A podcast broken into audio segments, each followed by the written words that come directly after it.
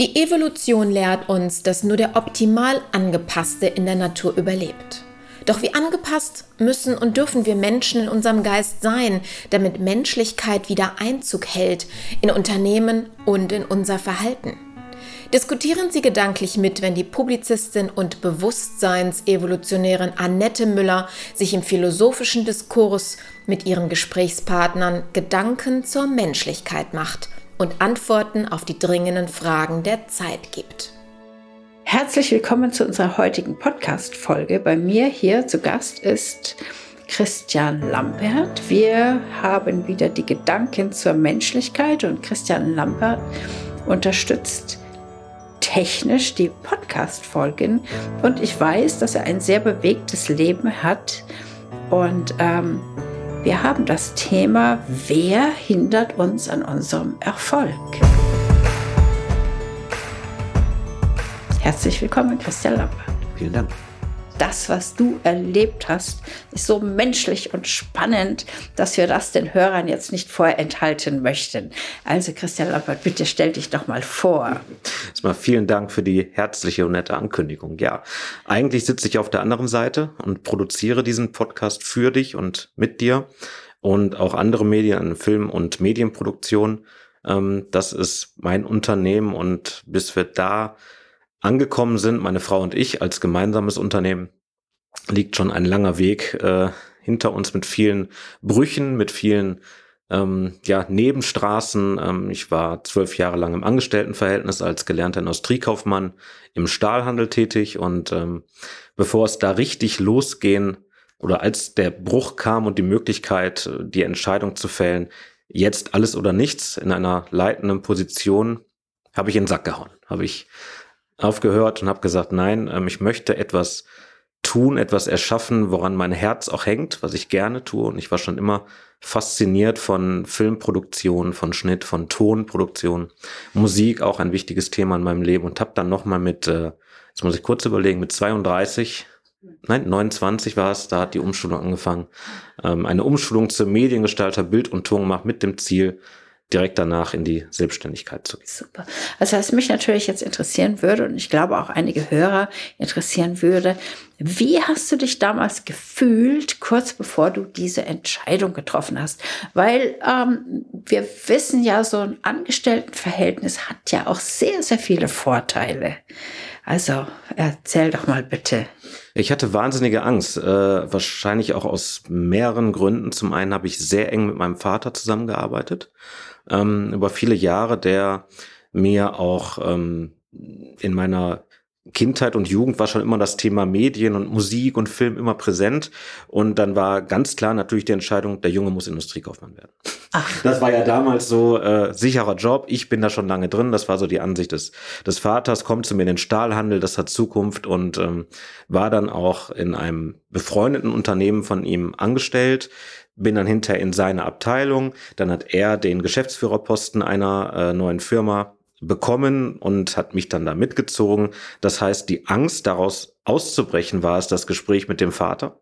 Ah. Zu sagen, ich werde dich verlassen, ich höre auf und zwar in Kürze. Also kann ich noch ein bisschen äh, was über diesen Konflikt erfahren, in mhm. dem du gewesen bist, der dich überhaupt dazu veranlasst hat, Gedanken der Veränderung zu hegen? Der Konflikt war natürlich. Äh, Hast du dich irgendwie fremdbestimmt gefühlt oder? Richtig. man möchte es dem Vater oder den Eltern möchte man es natürlich auch irgendwie recht machen. Das war so zu der Zeit zumindest der, der Gedanke und diese. Also, wenn ich dich mal kurz unterbrechen darf, Bitte. das haben wir ja heute nur noch selten. Hm. Ja, dass wir eben in diesen Familienstrukturen aufwachsen, wo wir den Eltern gerecht werden wollen. Mhm. Das hört man ja nicht mehr so oft. Nee. Das ist ja sehr interessant. Das sehe ich auch in der anderen Generation. Ähm, meine Mutter zum Beispiel hat nochmal Zwillinge bekommen. Die sind jetzt Mitte 20. Und deren Weg und deren Entscheidungen waren völlig anders geprägt und sind völlig anders verlaufen als, als das, was äh, mir widerfahren ist. Und beide auch vollkommen unterschiedlich davon ab. Also meine Schwester lebt momentan in London jetzt seit vielen Jahren und hat da einen Job äh, mein, mein Bruder hat gerade die Ausbildung beendet, war vorher noch ein Jahr im Studium, dann war er ein Jahr in einem freiwilligen Sabbatical.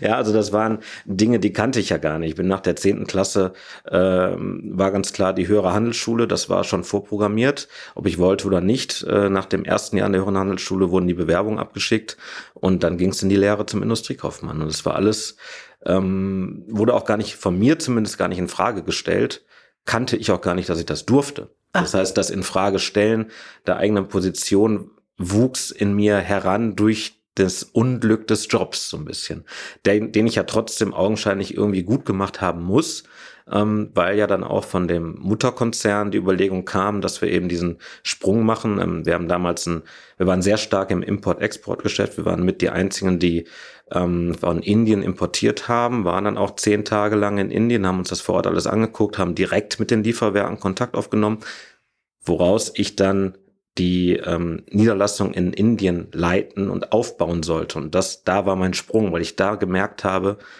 da wurde es mir ein bisschen bange. Wenn ich der, wenn ich jetzt zusage, ja. dann ist es das bis zum Ende meines Lebens, vielleicht sogar in Indien oder äh, dann komme ich da nicht mehr raus aus diesem Aufwärtsstrudel. Und bevor ich da reingerate, ähm, ja, da musste ich wieder raus. Also wenn ich das jetzt so höre und ich denke mir, boah, ich kann in Indien was aufbauen, äh, ist das nicht total spannend und faszinierend und toll? Absolut, fand meine damalige Freundin auch, die hat, äh, die mich dann auch anschließend verlassen hatte. Oder? nee, nee, für sie war das natürlich, also das war ja auch in der Zeit, was damals sehr wichtig war, es war ganz klar, ich bekomme einen, einen tollen Firmenwagen, äh, ich werde sehr viel Geld verdienen, Geld, was ich in Indien gar nicht brauche, weil die Wohnung da auch bezahlt wird. Das heißt, in den wenigen Zeiten, wo ich zu Hause bin, wahrscheinlich in der eigenen großen Loftwohnung, äh, kann ich das Geld verbraten, was da meine Freundin so lange verwalte, bis ich wieder da bin. Das war, hat auch den, den äh, Schwiegereltern in Spee sehr gut gefallen, äh, genauso wie, wie meinem Vater damals sagte, also das, da ist eine Karriere vor dir, also das, ja, und das war, das hat mir nicht gefallen. Das war mir auch in dem Moment gar nicht, das war mir ab da zumindest nicht mehr wichtig, wo es greifbar war ich war ja vorher auch in dem Job unterwegs und ähm, habe mich schon bemüht, sehr gut zu sein und wollte auch äh, erfolgreicher werden. Und dann, wo es dann eben quasi schwarz auf weiß vor mir lag, habe ich gesagt, nee, Moment, irgendwas stimmt nicht. Es fühlte sich, es fühlte sich nicht richtig an. Ich kann das jetzt, so, so würde ich es jetzt im Nachhinein beschreiben. Damals habe ich andere Worte gefunden und an die kann ich mich jetzt gar nicht mehr erinnern. Ja, sehr spannend, weil das kennen wir ja alle, dass wir irgendwann mal so einen Moment erreichen, wo wir merken, okay, ich bin genau auf dem richtigen Weg oder ich merke, irgendwas äh, ist in mir hm. nicht äh, zustimmend dieser ganzen Sache. Und wenn wir das dann übergehen, äh, wissen wir ja aus Erfahrung, dass wir auch ganz oft dann eben ähm, beginnen zu leiden, ob das eben nur psychosomatisch ist oder tatsächlich körperliche Leiden entwickeln, krank werden oder so, ist ja wieder ganz was anderes. Ja, das ist sehr spannend. Und wie ging es dann weiter? Oder darf ich noch fragen, wo das denn in Indien hätte sein sollen? In Neu-Delhi. In Neu-Delhi. Mhm. Neu-Delhi Aus meiner, meiner mhm. eigenen Erfahrung von Neu-Delhi selber weiß ich, dass dieses Umfeld ja wirklich ein knallhartes Umfeld ist. Mhm. Also das, die, die Reise ich, damals nach Indien war auch sehr, hat mich sehr geprägt. Vielleicht, vielleicht unterbewusst sogar ein Stück weit, dass ich eben diese Absage dann hinterher auch äh, erteilt habe. Es war faszinierend, absolut faszinierend, diese, diese Nähe zwischen absoluter Verzweiflung und Armut. Und dann betritt man das Bürogebäude und sitzt an einem riesigen Mahagonitisch, der nur dafür da ist, äh, ja eben diese Konferenzen und diese mächtigen Entscheidungen zu treffen in, äh, in, in diesem Stahlhandelszirkus, äh, ein, ein Spielplatz für, für Männer, die nicht altern wollen, habe ich das Gefühl. Äh, zum Nachhinein. Ähm, das war, das war schon, ähm, ja, war sehr prägend einfach. Hat mich auch nicht, hat mich lange begleitet. Ja. Also das war eine Szene ganz besonders, die werde ich nie vergessen. Also man hat uns ja vorher auch gewarnt, hat gesagt, bitte, wenn kleine Kinder betteln, nichts geben. Ähm, Und das haben wir dann auch, mussten wir dann konsequent quasi durchziehen. Und ähm, ein Kind hat uns nachgerufen, I hope you die in your car. Ich hoffe, du stirbst in, in deinem Auto. Das war ja auch so, dass wir da mit einem Chauffeur durch die Gegend gefahren worden sind, von Werk zu Werk, von Termin zu Termin.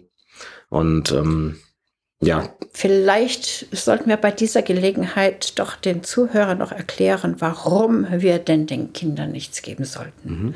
Wenn wir dort insbesondere Kindern äh, eben Geld oder sonst irgendetwas geben, dann passiert Folgendes, dann werden mehr Kinder in die Bettelei gezwungen. Mhm.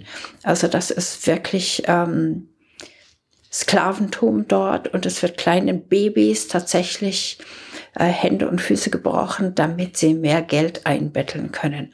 Und äh, wir fördern damit definitiv ein unglaubliches Leid, obwohl wir ja glauben, wir helfen. Aber das ist genau das Gegenteil. Mhm. Das heißt, hier wird also quasi die Güte missbraucht und ausgenutzt für Menschen, die denen dann natürlich wieder das Geld abnehmen. Also das ist der Hintergrund. Wusstest du das damals? Ähm, in, in, ähnlicher Form wurde uns das so erzählt, aber es wurde auch nicht alles erzählt. Und ähm, ja, noch, ja. Ersch noch erschreckender und einfach noch unvollstellbarer. Menschenleben dort ist ganz anders, wird ganz anders ja, gewertet ja. als hier. Ja, wir haben auch ähm, LKW gesehen, die ähm, mit 80 Menschen hinten drauf losgefahren sind zur Arbeitsstelle, zu einer Baustelle in diesen, wo gerade diese riesigen Hochhäuser gebaut worden sind und abends kommen 50 nach Hause, weil dann einfach welche vom Dach fallen. Das ist ja völlig wurscht.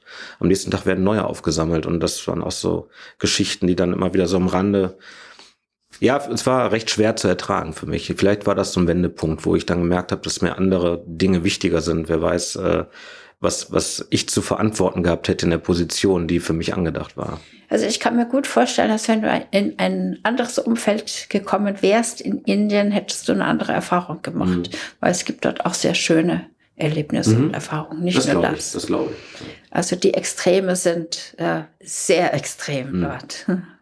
Ja. Ja, und dann, wie ging es dann weiter? Ja, dann kam das Gespräch mit dem Vater natürlich. Und oh. äh, wie ein Vater auch so ist, er wusste es. Ne? In dem Moment, wo ich ihn angerufen habe, gesagt habe, lasst uns mal einen Kaffee trinken gehen.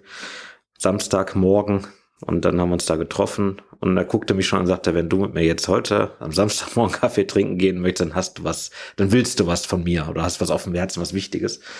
Und hab's dann auch direkt gesagt, sagst du, ja, ich werde kündigen. Und er sagt, ja, ich hab's geahnt hat dann auch nur ganz, ähm, das war das Einzige, was er sagte, dann griff er zum Telefon und hat äh, unseren damaligen äh, Mutterkonzern äh, mehr oder weniger direkt informiert, ein paar Sachen abgeklärt, hat aufgeklärt gesagt, okay, ab wann? Mhm. Und dann ging alles seiner Wege. Ich musste natürlich, also es, das Auto war ja dann mehr oder weniger sehr schnell weg. Die große Wohnung konnte ich mir nicht mehr leisten, das war alles klar, weil es war ja dann eine Umschulung, die ich machen musste ähm, oder machen durfte natürlich, muss man ja sagen, die komplett durchfinanziert wurde in zwei Jahren zum Mediengestalter Bild und Ton mit dem Ziel eben direkt anschließend nach dieser Umschulung in die Selbstständigkeit zu starten.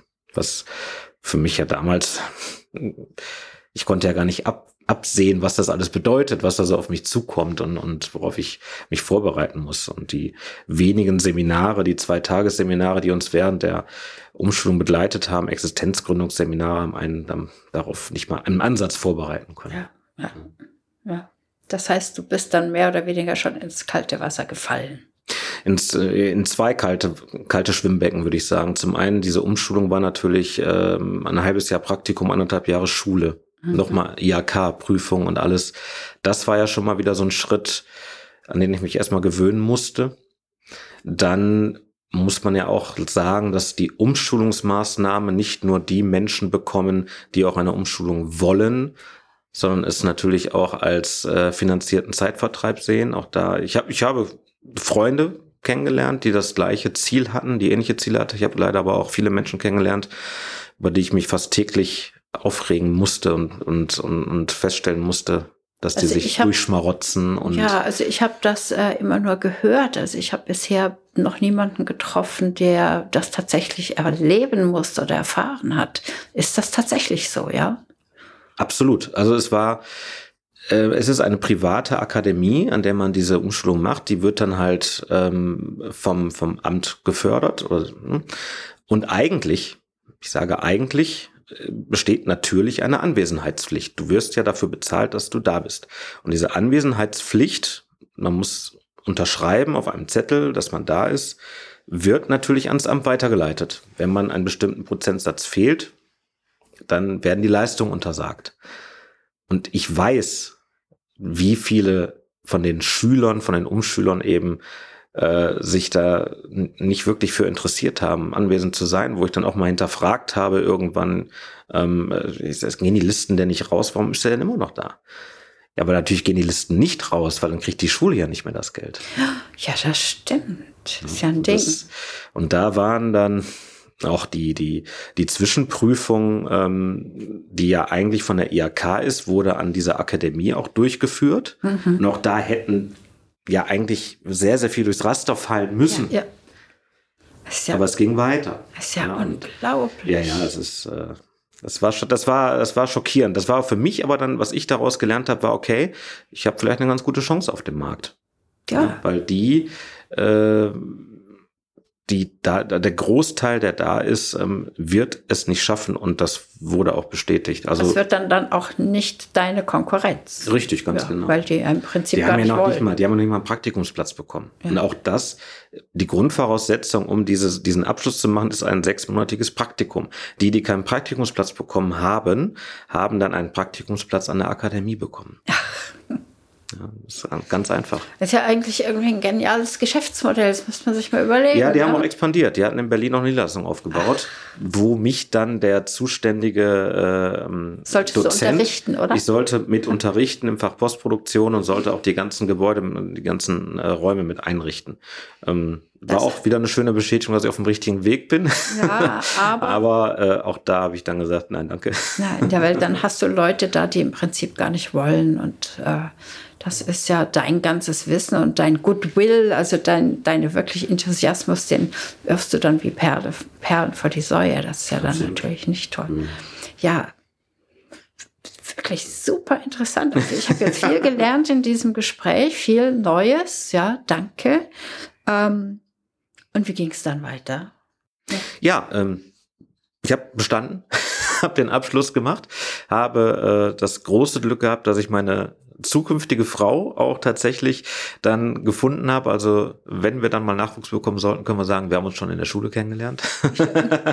ich als Umschüler, sie als erste Ausbildung und habe ihr dann gesagt, wir haben uns dann natürlich im Laufe dieser Zeit im Abschlussjahrgang kennengelernt und sie sagte so, oder ich habe ihr gesagt, ja, ich mache das, um in die Selbstständigkeit zu gehen, um Unternehmen zu gründen. Und sie sagte, na, das Einzige, was ich niemals werden möchte, ist halt selbstständig. Und habe gesagt, okay, aber jetzt muss sie, weil wir sind jetzt zusammen. Und dann haben wir zusammen das erste Unternehmen gegründet. Es ist natürlich auch wieder spannend, weil das ist jetzt etwas, was mich interessiert. Diese zwei Gewichtungen. Äh, was? Selbstständig sein nie, selbstständig sein ja unbedingt, nie mehr in die Anstellung äh, was war da das Bewandtnis? Also was war dann die, äh, was hat euch da getrieben sozusagen, dass der eine so gedacht hat und der andere so? Also für mich war es ein Stück weit der Freiheitsgedanke, mhm. ähm, auch ähm, tatsächlich dann wieder der wirtschaftliche Gedanke, weil ich wusste, auch durchs Praktikum und durch die ganze Vorbereitung, was verdient man in der Branche als Angestellter und was ist möglich als Selbstständiger, wenn man es richtig anpackt. Ähm, aber in erster Linie war es, glaube ich, der Freiheitsgedanke, der uns dann beide auch überzeugt hat zu sagen, okay, wir können unsere eigenen äh, Ideen, die Kreativität ausleben und damit auch Geld verdienen. Und das, das war auch der, der ganze Ursprung. Ähm, deswegen auch der Ausbruch bei mir aus dem Job. Tatsächlich. Schön. Ja. Schön. Und wie hast du dich dann sozusagen mit deinem Unternehmer, deinem neuen Leben und deiner komplett neuen Identifikation als Unternehmer gefühlt? War das sehr schwer, da reinzuwachsen? Ich meine, wir haben ja hier wirklich zwei komplett andere äh, Blickwinkel. Also der Angestellte, der schimpft oft auf den Unternehmer und sagt, jeder Unternehmer ist jetzt Kapitalist, ja, und du nutzt mein Angestelltsein aus, weil ich dir ja im Prinzip mit meiner Arbeit das Geld verdiene. Und der Unternehmer sagt, aber weißt du, ähm, die ganzen grauen Haare, die habe ja ich, weil ich die ganze Verantwortung trage. Und ich habe auch den ganzen Ärger und ich habe das kann ich schlafen und äh, bei mir geht das Unternehmertum weiter 24 Stunden. äh, sieben Tage die Woche, auch im Urlaub bin ich weiter Unternehmer. Also das ist ja ein ganz anderes Dasein. Also ich finde, der Angestellte, der dem Unternehmer genau das vorwirft, sollte selbst einmal Unternehmer sein. Und ich glaube, erst dann sollte er da auch mitsprechen dürfen, sage ich mal. Ähm, das würde aber nie ein, wenn du dich jetzt in deine Rolle als alten Angestellter zurückversetzt, wirst du das nie richtig, verstehen können. Richtig, ganz genau. Unmöglich. Ja. Ähm, umso glücklicher bin ich, dass ich ja beide Seiten erfahren darf, schräg, schräg durfte. Ähm, wie ich mich in meiner neuen Rolle auch gefühlt habe. Ähm, also die, die Rolle an sich fand ich eigentlich sehr schön, aber ich war natürlich vollkommen unvorbereitet auf das, was kommt. Wie viele Facetten zum Unternehmertum gehören und eben nicht nur ähm, fleißig sein, diszipliniert sein, konsequent sein, sondern einfach auch das Know-how sich erlangen in vielen verschiedenen Bereichen, wo man sich vorher niemals mit auseinandergesetzt hat. Besonders in einer Zeit, als 2012 war das damals, als wir die GBR gegründet haben, wo so vieles im Umbruch war, in Sachen Vertrieb und Marketing zum Beispiel. Äh, ich habe damals angefangen, ganz frisch die, die Google AdWords äh, zu nutzen, on Online-Marketing und war fasziniert, was da grundsätzlich möglich ist, konnte es aber natürlich noch nicht im Ansatz bedienen. Wenn, wenn ich jetzt schaue, was äh, mittlerweile für Möglichkeiten, wie, wie sich das alles entwickelt, das ist ja unfassbar. Und ähm, für mich war es schwer tatsächlich. Ich habe vieles aus dem Angestelltenverhältnis mit übertragen wollen in die Selbstständigkeit. Meine, meine ganzen ähm, Rituale, sage ich mal, die ganzen, äh, wie, wie mein Kalender aufgebaut ist, wie mein, meine To-Dos abzuarbeiten sind. Aber da kommt man sehr schnell an seine Grenzen, weil ähm, das reicht eben nicht. Und hilft dir das Know-how aus dem Angestellten jetzt überhaupt in deinem Unternehmertum? Oder ist das etwas, was du komplett abhaken kannst? Sagen kannst, das passt hier nicht in diese Welt. Das ist eine gute Frage. Ich würde da überlegen, wäre ich jetzt der Unternehmer, der ich jetzt bin, wenn ich nicht vorher Angestellter gewesen bin? Genau.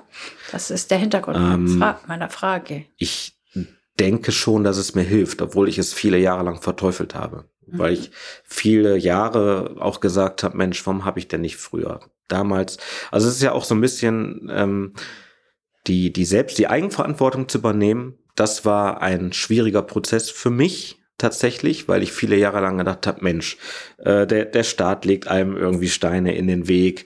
Ähm, die, die Technik, die in dem Moment, wo wir gerade mit der Lehre fertig waren, war die, war die überhaupt nicht mehr modern. Es wurde also geändert. Das, das war also auch eine Art der Weiterentwicklung. Die Kosten, die ich dann nach dem ersten erfolgreichen Jahr äh, oder nach, nach dem zweiten erfolgreichen Jahr erstmal stemmen musste, wieder all diese ganzen Dinge habe ich dann zuerst nicht auf mich selbst übertragen und gedacht, okay, warum ist das alles so? Und da habe ich auch ein, eine Zeit lang die Phase gehabt, dass ich im Prinzip meinem Vater, meinen Eltern vorgeworfen habe, warum habt ihr mich denn nicht früher unterstützt? Warum musste ich denn durch diese Industriekaufmannslehre durch? Ähm, jetzt im Nachhinein mit dem, mit dem Wissen, dass, dass man selbstverantwortlich handeln sollte und alles mal auf sich selber überträgt und sich selber hinterfragt, würde ich sagen, es war sehr, sehr wertvoll, dass ich da durchgegangen bin und diese Erfahrung machen durfte. Weil ich glaube, allein die, die Disziplin und Konsequenz, die ich mir so ein bisschen angearbeitet habe, ähm, die durfte ich wahrscheinlich in den ganzen Industriekaufmannsjahren lernen, ja. Und äh, wenn ich dich jetzt richtig verstehe, würdest du auch nie wieder zurück wollen. Oder doch? Oder manchmal doch? Ich war noch mal zurück. Ach, du warst noch mal zurück? Ja, tatsächlich. Aha. Es gab noch mal einen, einen Wandel. Also wir waren ähm, insgesamt sieben Jahre, glaube ich, hat die GBR existiert, das verflixte siebte Jahr. Und ähm, da mussten wir durchatmen. Also es war viele Höhen und Tiefen, wie das wahrscheinlich viele Selbstständige, viele Unternehmer irgendwie durchmachen. Und es gab einen Punkt, ähm, wo mich tatsächlich, auch wenn ich gerade von Eigenverantwortung gesprochen habe, aber tatsächlich gab es einen Punkt, wo mich einfach viele andere Menschen zu oft und zu sehr enttäuscht haben, mhm. so dass also das eigene Unternehmen auch, dass wir immer wieder dagegen stemmen mussten, immer wieder einen neuen Anlauf nehmen mussten und da war die Kraft bei mir zumindest ähm, irgendwann am Ende. Und ich habe gesagt, so, ich brauche mal, ich muss mal durchatmen. Das war alles. Kannst du mir da ein kleines Beispiel geben? Wir waren in unserem Angebot, das, was wir also auch, wir waren damals schon Film Team und auch äh, Musikproduktion und ein Stück weit äh, Konzertagentur auch. Ähm, also es gab mehrere Facetten, wobei die Konzertagentur immer stärker wurde und auch wirklich erfolgreich war. Ähm, die aber natürlich von vielen, mit der Mitarbeit von vielen verschiedenen Künstlern abhängig ist, beziehungsweise war, wo dann innerhalb von drei Jahren drei ich sag mal, Hauptkünstler, mit denen wir auch Programme gestaltet haben, äh, immer in dem Moment weggebrochen würden, sind, äh, wo es anstrengend wurde. Wo, also am Anfang war es immer schön, die haben sich alle sehr gefreut, tolle Auftritte, ach, und ihr kümmert euch so gut um uns und alles ist fein. Das Wie macht richtig ich mir Spaß. Das vorstellen, es wird anstrengend. Es wird anstrengend, es wird größer. Ähm, das, wir hatten ein Programm, ähm, da haben wir, ich sag mal, 20 Konzerte im Jahr organisiert. Den Sprung die, die Veranstaltungsseele größer zu machen, beinhaltet mehr Verantwortung, weil die muss ich vorher finanzieren. Ähm, und die Tour größer auszulegen mit noch mehr Musikern. Dazu waren wir immer bereit und haben gesagt, okay, ähm, das läuft bislang sehr gut. Ab dann und dann planen wir so und so. Bitte nehmt euch mehr, mehr Zeit für die Proben. Wir müssen, wir werden mehr Auftritte machen. Äh, haltet euch einfach mehr frei. Wir organisieren den Rest. Und dann kam dann, ähm, ja, wie gesagt, dreimal hintereinander im Prinzip, oh nee, das ist mir aber A, zu viel Verantwortung, zu viel Arbeit oder einfach auch äh, teilweise zu viel Unsicherheit. Die haben dann alle schon ihre Termine geblockt. Und beim letzten Mal war es dann wirklich so, da war ich dann einfach, oder wie gesagt, so jetzt reicht's. Jetzt, jetzt reicht es irgendwie. Wir haben jetzt dreimal immer wieder was Neues aufgebaut, was funktioniert, was im Schritt zum Wachstum breit wäre. Wir haben ein, ein tolles Netzwerk gehabt um uns herum und jedes Mal musste ich Leute enttäuschen, mich selbst enttäuschen im Prinzip. Und da habe ich gesagt, ich, ich muss mal durchatmen. Einfach mal überlegen, ob es da nicht irgendwie eine andere Lösung für gibt. Und ähm, bin tatsächlich auch nochmal ins Angestelltenverhältnis. Und zwar auch äh, tatsächlich sehr, sehr schnell. Also ähm, zwei Bewerbungen oder drei Bewerbungen im Prinzip äh, geschickt. Äh, den einen Job direkt bekommen, der mir dann gar nicht zugesagt hat, vom ersten Tag an. Dann bin ich nach Hause gefahren, habe gesagt, so, nee, da werde ich nicht ewig hingehen. Das ist von der Unternehmensphilosophie, passt das gar nicht. Äh, ich werde mich weiter bewerben, was anderes suchen, habe dann etwas gefunden, was auch wirklich, wirklich toll war, wo ich dann noch ähm, anderthalb Jahre, zwei Jahre im Angestelltenverhältnis war, meine Frau dann auch nochmal. Und die Zeit haben wir einfach auch genutzt. Und ähm, ich kann zumindest behaupten, in dem Unternehmen, wo ich angestellt war, da bin ich schon aufgefallen. also, aufgefallen durch was? Aufgefallen durch, also eine, es ist mag jetzt komisch klingen, dieses so ein bisschen Selbstlob irgendwie darüber zu erzählen, aber es war tatsächlich so, dass derjenige, der mich auch so ein bisschen mit dann in Unternehmen begleitet hat, auch immer noch ein guter Freund von mir ist, hatte dann am ersten Tag gesagt, am ersten Arbeitstagende, mach ein bisschen langsamer, nicht zu schnell, das kennen die hier nicht. Weil ich natürlich aus der Unternehmerzeit ja wenn ich, wenn ich selber ein Projekt habe, was ich abschließen möchte, dann werde ich natürlich erstmal nicht ruhen, bis das irgendwie abgeschlossen ist. Das andere war. Das heißt, darf ich das mal kurz sagen? Das bitte? heißt, äh, du bist durch deine Leistungsbereitschaft zwar dem Chef sehr positiv aufgefallen, aber die Kollegen, die haben sich dann so ein bisschen umgeschaut und haben sich gedacht, oh Gott, müssen wir vielleicht jetzt auch in die Pötte kommen? Mm, ja, haben, Ist das eher versucht, so? haben versucht zu verhindern, dass es beim Chef ankommt, was natürlich ah. dann auch irgendwann gescheitert ist. Das andere war halt, dass ich, dass ich sehr viel mitgedacht habe. Also eigentlich war ich angestellt als technischer Redakteur und sollte für eine Software, für eine Arbeitsschutzsoftware die Hilfetexte gestalten, so dass also der, der Anwender alles gut versteht. wie das so ist, zufällig, es war so, ich war kurz im Unternehmen, kurz darauf fiel die Marketingchefin, die externe aus. Und die Frage kam, äh, kennt sich jemand damit aus? Und ich habe halt den Finger gehoben. Ja, ja. und daraus folgte unheimlich viel. Also die, wir haben die komplette äh, Homepage umgestaltet, wir haben die kompletten äh, Arbeitssysteme, Abläufe in Frage gestellt, bearbeitet. Ich habe sehr, sehr eng mit mit der Geschäftsführung, mit der Chefin zusammengearbeitet. Wenn äh, ich dich kurz unterbrechen darf, ähm, also du bist dann sozusagen jemand in diesem Unternehmen gewesen, äh, dem ich jetzt auch gerne begegnen würde. ja, ähm, meine Chefin hat mir damals gesagt, äh, oder ich habe ihr gesagt, ich, ich kann nicht in das Altangestellten in diesen Angestellten-Takt zurückfallen. Also das Unternehmen war auch sehr, äh, morgens um acht ging's los, um 17 Uhr war Ende, eine Stunde Mittagspause und, und der Parkplatz füllte sich um 7.58 Uhr mhm. und leerte sich um 17.01 Uhr. Und das war, also das, wo ich immer denke, das ist, das ist so seltsam, das ist faszinierend, wie pünktlich die Leute mit ihrer Arbeit fertig werden. Konnte ich damals schon nicht verstehen. Wenn ich gerade irgendwie aktiv bin, also ich muss den Gedanken zu Ende denken, ich möchte das Projekt zu Ende bringen, dann, dann bleibe ich da einfach noch dran. Und hatte, hatten wir dann auch ein Gespräch, wo ich Chefin eben sagte, ähm, ich kann eben nicht zurück in dieses Angestellten-Denken. Und sie sagte aber, aber denk dran, du bist Angestellter. Also sie hat schon auch gesagt, ähm, denk dran, pass auf dich auf ein wenig, ne? Und trotzdem sind wir da gemeinsam vorangeschritten und ähm, letzten Endes natürlich auch wieder, das ist ja dann der letzte Wendepunkt, der aktuellste, auseinandergegangen, um damit ich wieder in die Selbstständigkeit kann. Aber wir haben immer noch ein sehr freundschaftliches Verhältnis und telefonieren regelmäßig. Ja, ja, ist ja sehr schön. Also ich kann mir vorstellen, dass diese Chefin dich auch bucht, ne? Vielleicht. also ich als ehemalige Chefin dann würde dich wahrscheinlich sehr Also im Moment hat es noch nicht getan, nein, aber ähm, wir haben damals schon darüber gesprochen, dass, äh, ja. dass ich dann auch in der Videoproduktion unterstütze und ähm, ja, wir bleiben auf jeden Fall in Kontakt. Ja, ja sehr schön. Hm. Und jetzt geht es dir menschlich in deiner wiedergewonnenen Rolle frei oder nicht frei als Unternehmer wie? Frei und auf jeden Fall ein Stück weit vorbereiteter als vorher. Natürlich, man, wenn man nicht aus Fehlern lernt, äh, dann, dann macht man was falsch. Also alles, was ich, was ich mitgenommen habe aus der ersten Unternehmer-Ära, äh, alles, was ich aufgebaut habe, was gut war, habe ich mitgenommen, aber auch was schlecht war, mitgenommen. Und ich behaupte mal, und das ist auch das, äh, was ich meiner Frau jetzt immer wieder sagen, was sie, glaube ich, auch spürt, im Moment geht es uns oder mir so gut wie noch nie zuvor. Das ist äh, wunderbar. Und was würdest du an Tipps oder an Ermutigungen den Menschen geben, die das, den, den Schritt ins Unternehmertum wagen möchten oder vielleicht nochmals wagen möchten? Mhm.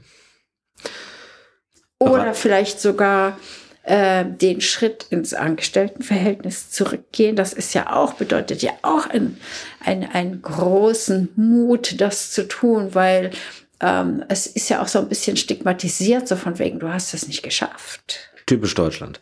Ah. Ja. Und das ist der Schritt ins Angestelltenverhältnis war schwieriger.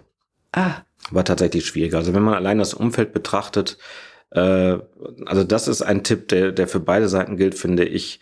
Man sollte seinen Weg gehen, abseits von den ähm, von der Familie oder von, von Freunden, die einem davon abraten, oder es ein, ein, ein Schlechtreden, dass es nicht funktionieren würde. ist Es natürlich immer so. Wir haben, ich bin ins Angestelltenverhältnis und nachdem wir also sieben Jahre selbstständig waren, waren einige der ersten Worte, ja, ich habe mir schon gedacht. Ach. Also man sieht diesen, diesen, diesen, diese Begründung, dass ich zurückging ins Angestelltenverhältnis, die, die wahren Beweggründe kannte ja nur meine Frau. Oder kannten nur wir beide. Das ging die anderen ja gar nichts an. Aber trotzdem, anstatt zu sagen, Mensch, großartig, sieben Jahre habt ihr das gemacht, was habt ihr da aufgebaut, was habt ihr euch leisten können, was habt ihr bis dahin geschafft? Nein, das war alles weg. Das erste war, ich habe mir schon gedacht, dass das äh, nicht langfristig funktioniert. Aber das, und das nach sieben Jahren macht oder nach 70 Jahren, das wird wahrscheinlich immer das erste sein, was man von seinem Umfeld hört. Ähm, und das wäre etwas, was ich vielleicht als Tipp weitergehen, weitergeben würde. Seid stark. Ja, das heißt da. Wohin auch immer ihr geht. Also da muss man halt eben sich selbstbewusst sein. Das Selbstbewusstsein sollte da sein. Man, man ähm, sollte stark genug sein, dem eben zu widersprechen und entgegenzutreten. Also das heißt, auf die eigene Leistung würdigen und, und sich vertrauen. Mhm. Bitte? Und Vertrauen auf und die Vertrauen, eigene. ja. Der eigene Leistung vertrauen, die mhm. eigene Leistung würdigen und ähm, ganz egal, was die anderen sagen. Also ich meine, es tut natürlich weh, wenn man hört, ach, ich wusste ja gleich, du setzt das in Sand. Mhm. Ja, das ist aber wahrscheinlich auch wieder etwas, was ähm, die Leute, die gerne unten bleiben und in ihrer Komfortzone, in ihrer Komfort Zone eben verweilen wollen, dann eben sozusagen als Rechtfertigung dafür, dass sie eben im Sessel sitzen bleiben. Dass sie selber nie gewagt Dass sie selber nicht gewagt haben, mhm. dann eben anderen ankreiden und sagen, ach, naja klar, du bist ja einer von uns. Wie wagst du es, deinen Kopf über uns zu erheben? Ja, ja. peng, gleich mal eine draufgeben. Also das ist das, was ich jetzt gehört habe und mhm. das ist das, was ich sage. Ähm, und auf der anderen Seite natürlich der Sprung wieder zurück in die Selbstständigkeit. Da kam dann, also es war eine, eine schockierende Stille im ja. gesamten Umfeld. Ja. Das heißt, die, die warten jetzt äh, wahrscheinlich darauf, dass du wieder versagst. Dass ich, genau, dass ich wahrscheinlich es wieder nicht schaffe und, und äh, anstatt dass sie jetzt sagen, Menschenskinder, können wir dir irgendwie helfen. Ja. Das ist ja auch mal eine Sache, dass man sagen kann, äh, es muss nicht finanziell sein, es muss einfach, es, man, man kann anders helfen. Ne? Wenn also jemand ähm, selbstständig ist oder in den Schritt ins Unternehmertum wagt. Ja, das ist so ein bisschen die Neidkultur. Mhm. Ja, die Neidkultur. Also Neidkultur ist, äh, ist schon etwas, was äh, mit dem ich auch mich konfrontiert sehe, aber mhm. zwischenzeitlich denke ich mir auch, naja, ist ein tolles Lob. Ja. Genau. Und das, äh, das weiß ich mittlerweile auch. Das ja. dauert aber auch seine ja. Zeit. Deswegen, deswegen geht es mir wahrscheinlich jetzt auch besser als je zuvor. Weil du diese Erfahrung schon gemacht hast und nicht genau. wusstest, mit was du konfrontiert wirst. Weil es mich nicht mehr trifft, was drumherum passiert. Sehr schön. Ähm, was haben wir für eine abschließende Nachricht an unsere Zuhörer? Einfach Mut haben. Ja? Mut haben. Abschätzen, Konsequenzen, viel reden, glaube ich, mit anderen, viel aus den Fehlern von anderen lernen aber auch eben aus den Erfolgen anderer lernen, sich ermutigen lassen? Oder was würdest du sagen? Ich würde auch sagen, sich die Zeit zu nehmen, mit dem zu beschäftigen, was man selber wirklich will.